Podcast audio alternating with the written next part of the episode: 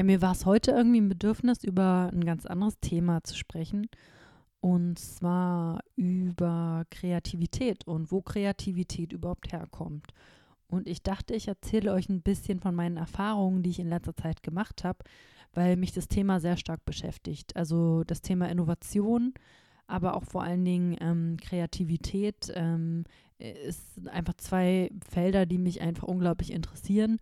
Und ähm, immer wieder beobachte ich um mich herum, dass es Menschen gibt, die ein unglaublich kreatives Potenzial haben, denen immer irgendetwas einfällt. Ähm, wenn man mit ihnen zusammen ist, dann ja, dann ist da immer eine Idee oder eine neue, neue Sachen, die zusammengefügt werden. Und ich frage mich manchmal, wo das so herkommt. Ähm, ich bin der Überzeugung, dass äh, Kreativität oder kreativ zu sein etwas tiefmenschliches ist.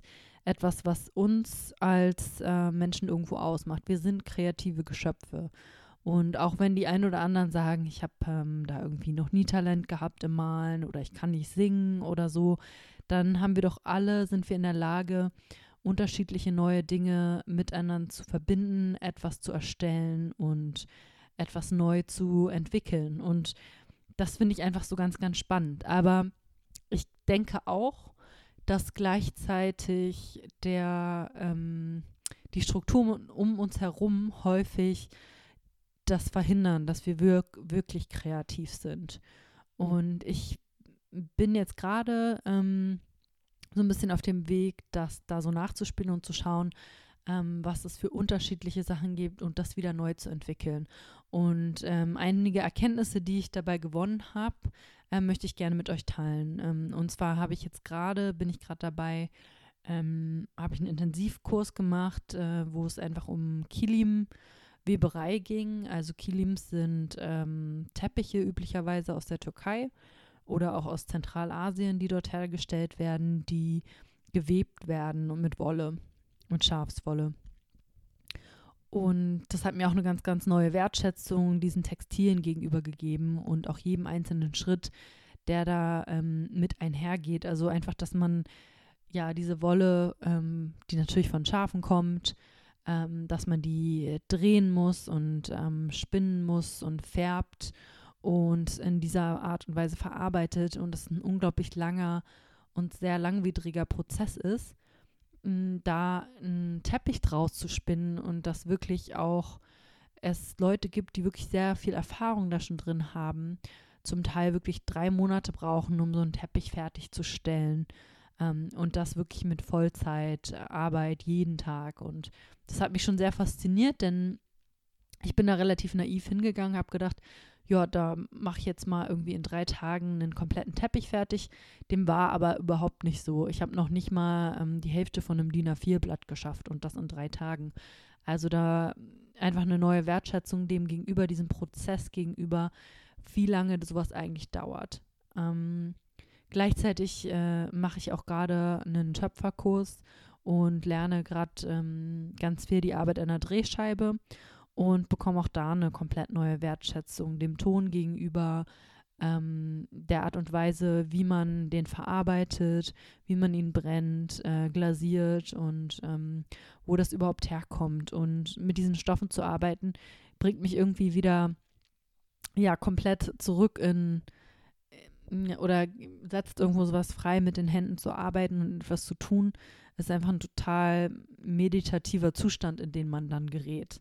Und ich glaube, das ist auch vielleicht schon so mein erstes, meine erste Erkenntnis, die ich durch, dadurch kennengelernt habe.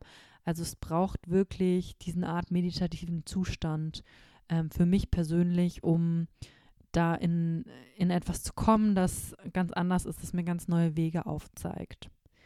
Genau, und die Sachen, die ich finde, die einen wirklich so vier Sachen, die mir ähm, ganz spontan eingefallen sind, ähm, die einen daran hindern, kreativ zu arbeiten oder in den Strukturen, in denen wir uns häufig befinden, kreativ zu sein, ähm, die möchte ich einfach mal mit euch durchgehen.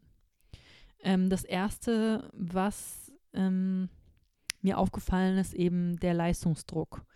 Also alles, was man sieht ähm, oder alles, was man, mit dem man so arbeitet. Man möchte irgendwo, dass es gut ist. Man stellt sich die ganze Zeit vor, dass ja, man, man hat irgendwie immer das Gefühl, die Zeit müsste irgendwo jetzt gut investiert sein. Ähm, das, was man macht, das müsste irgendwie einen Ertrag erbringen. Und ich habe jetzt irgendwo gesehen, dass ich jetzt mit drei Tagen noch nicht mal eine DIN A4-Seite gewebt habe. Also es hat einfach in dem Sinne keinen wirklichen Ertrag gebracht. Manchmal brauchen Dinge einfach Zeit. Manchmal mm, dauern sie einfach lang und müssen irgendwo ähm, brauchen einen ganz, ganz lange ähm, Prozess und ähm, man kann nicht einfach so äh, mit Leistung direkt darauf dran gehen und sagen, ähm, das ist, ich will jetzt irgendwo das Beste oder das Schnellste oder sowas haben. Das Zweite, was mir aufgefallen ist, ist, dass man ganz oft anfängt, wenn man so einen Prozess äh, beginnt und gerade wenn man etwas Neues lernt, dass man ganz schnell anfängt, sich dafür zu bewerten was man dort entwickelt hat. Also man schaut es an und sagt, das ist irgendwie hässlich oder das gefällt mir gut oder das ist irgendwie gar nicht schön oder hier hätte ich nochmal irgendwie was besser machen können, da habe ich einen Fehler gemacht.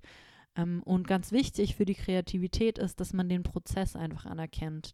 Dass man sich sagt, ich bin nicht angetreten, um das Beste oder das Schönste oder das Tollste zu machen. Das ist auch gar nicht, das kann auch gar nicht die Erwartungshaltung sein, gerade wenn man etwas neu lernt, sondern ich bin für den Prozess angetreten.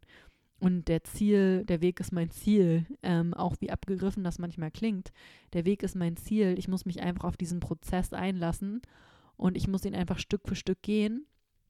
Und ich kann dabei nicht sofort sagen, ob etwas gut oder schlecht ist. Ich kann es vielleicht am Anfang noch gar nicht richtig abschätzen, ob es gut oder schlecht ist. Darum geht es auch am Ende überhaupt nicht. Eng verbunden damit ist auch der Druck, den man sich irgendwie macht. Also beim bei der Drehscheibe habe ich häufig gemerkt, dass ich so dachte, ja, jetzt ähm, beispielsweise, um das euch zu erklären, ich hatte eine Schale wirklich fertig, äh, wirklich gedreht. Sie ist wirklich wunderschön geworden, genauso wie sie in meinen Vorstellungen irgendwo war. Und ich habe sie abgenommen und danach dachte ich mir, naja, jetzt hast du eigentlich nur noch ganz wenig Zeit. Ähm, aber eigentlich ähm, möchtest du ja nicht nur eine Schale haben, sondern mehrere. Also drehst du einfach noch eine. Ich wusste aber, ich habe nicht so viel Zeit.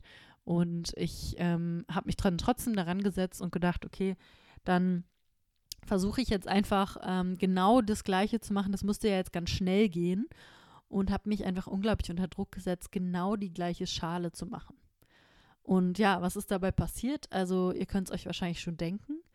Ähm, es ist überhaupt nicht so schön geworden wie die erste. Also sie ist eigentlich relativ hässlich geworden, hatte irgendwie viele Fingerabdrücke, weil ich dann versucht habe, sie irgendwie schnell abzunehmen von der Drehscheibe, wo sie noch viel zu feucht war und oben hat sie Dellen und es war halt überhaupt nicht das, was ich mir in meiner Vorstellung vorgestellt habe. Aber ich habe einfach so viel Druck ausgeübt auf diesen Prozess, der aber einfach sehr viel mehr Zeit erfordert und sehr viel mehr Raum erfordert, dass, ähm, dass es einfach nicht äh, zu dem guten Ergebnis kommen konnte. Also ich habe da einfach, die Erwartungshaltung war einfach eine falsche. Ähm, und zu guter Letzt äh, ein Thema, das ich auf jeden Fall sehr gut kenne, ist der Vergleich mit anderen. Also ich saß mit vielen Leuten irgendwo in diesem Raum, haben, wir haben alle an unterschiedlichen Sachen gearbeitet. Ich wollte aber vom Grundprinzip her irgendwie, dass meins das Schönste wird, also dass meins am Ende das Beste wird, das ähm, Tollste. Also habe ich immer mal wieder geguckt, was machen die anderen denn ähm, und ist es denn genauso schön wie das, was ich mache? Und irgendwo eine Art Frustration, die sich dann eingestellt hat, wenn ich natürlich bemerkt habe, ich habe halt noch nicht so viel Erfahrung wie andere Leute. Und das, was die machen, wirkt irgendwo professioneller und irgendwo besser. Und dann habe ich meins halt wieder heruntergewertet irgendwo. Und ich glaube, auch hier ähm, ist es einfach überhaupt nicht hilfreich für diesen Prozess, äh, diesen Vergleich anzustellen. Ähm, anstelle von diesem Vergleich bedarf es ein wirklich tiefes Reinhören in das, was einen anspricht. Denn nur irgendwo dort, also nur bei einem drin und wo man Resonanz spürt, da kann auch Kreativität entstehen. Sonst wird man nur und sonst kopiert man nur, was andere gemacht haben. Also wir mussten beispielsweise ein Design selber entwickeln für unseren Webteppich Und das Erste, was ich gemacht habe, ist irgendwo ganz schnell zu googeln. Ich bin dann irgendwie auf Pinterest gelandet, habe da irgendwie alle Sachen durchgeschaut und wollte irgendwie das Schönste mir zusammenstellen und hier mir da was kopieren und hier mir da was kopieren. Und habe dann irgendwann so gesagt, so, nee, halt, das ist eigentlich überhaupt nicht das, was ich will. Ähm, das, was ich tatsächlich brauche, ist einfach zu schauen, was spricht mich an, was was inspiriert mich, welche Farben sind gut für mich, welche Farben fühlen sich gut für mich an, wie kann ich mich lösen von dem, was andere gerade machen, wie kann ich mich lösen von dem, was andere Leute in dem Kurs tun, was andere Leute irgendwo im Internet machen, wie kann ich mich davon wirklich lösen. Ja, ähm, also ich hoffe, ihr versteht so ein bisschen, was ich euch damit sagen will, denn Kreativität und auch neue Ideen zu entwickeln, erfordert einfach sehr viel Raum. Es erfordert sehr viel Zeit. Es erfordert sehr viel eben nicht genau das Gegenteil von Druck, sondern wirklich ähm, ein Nachspüren und Nachempfinden, Resonanzempfinden und auch einfach ähm, die Konzentration auf das, was man irgendwie im Inneren spürt und der Intuition, dem zu folgen, ohne es zu bewerten. Und das ist eben genau das Gegenteil von dem, was wir häufig in der Gesellschaft vermittelt bekommen. Und deswegen glaube ich auch, dass viele Menschen eben in ihrer Kreativität wirklich blockiert wurden. Also durch systematisch blockiert wurden, dass es unterbunden wurde, so zu arbeiten, wie sie ähm, hätten arbeiten können, nämlich in ihrer vollen kreativen Entfaltung. Und dabei möchte ich überhaupt nicht sagen, dass Produktivität oder Effizienz oder, oder manchmal auch Druck nicht auch positive Sachen hervorrufen können. Aber sie sind eben nur diese eine Seite der Meda Medaille, um auch wirklich das volle Potenzial entfalten zu können, um wirklich neue Ideen entwickeln zu können, um innovativ arbeiten zu können, braucht man einfach diesen Raum, dieses wirklich das Gegenteilige von dem, was ich aufgezählt habe. Und ich hoffe, das wird irgendwie sehr klar, denn nur dadurch kann man wirklich sein kreatives Potenzial entfalten. Und es war mir irgendwie wichtig, das einfach mal aufzunehmen und zu sagen, denn ähm, ich habe irgendwie das Gefühl, dass wir uns da in so einem Hamsterrad bewegen. Und ich finde eine sehr, sehr gute, ähm, sehr gute Ressource, um sich da mal drauf zu berufen, die ich euch ähm, stark empfehlen kann, auch wenn ich es noch nicht komplett durchgearbeitet habe. Aber es ist einfach ein starker Grund, warum ich mich mit dem Thema beschäftige, ähm, ist das Buch von Julia Cameron. Ähm, das heißt The Artist Way. Also ich weiß gerade nicht, wie das auf Deutsch heißt, aber unter Julia Cameron werdet ihr es ganz schnell finden. Ihre Hauptthese ist eben auch, dass Menschen oder viele Menschen blockierte Künstler in sich drin sind blockiertes ähm, kreatives Potenzial in sich drin haben und das aber auch wieder entfalten können. Und das kann man auch ganz systematisch machen. Das kann man auch mit System und Struktur tatsächlich machen. Das ist nicht nur etwas, wo man komplett im freien Raum schwebt, sondern man kann sich mit sehr viel Struktur da auch heranwagen. Denn auch das kann einem dabei helfen, ähm, wirklich das kreative Potenzial zu entfalten. Und ja, ich hoffe, dass ja, tut euch irgendwo gut, das zu hören und ja, und meine kleinen Erkenntnisse hier zu spüren. Und ja, wenn ihr dazu irgendwie welche Gedanken habt, dann teilt sie doch gerne. Vielleicht auf Instagram, da dort heiße ich Beyond the Obvious ähm, Podcast und dort findet ihr mich und könnt auch mit mir kommunizieren. Und dann freue ich mich erstmal, dass ihr mir zugehört habt und wünsche euch einfach einen ganz wundervollen Tag. Tschüss.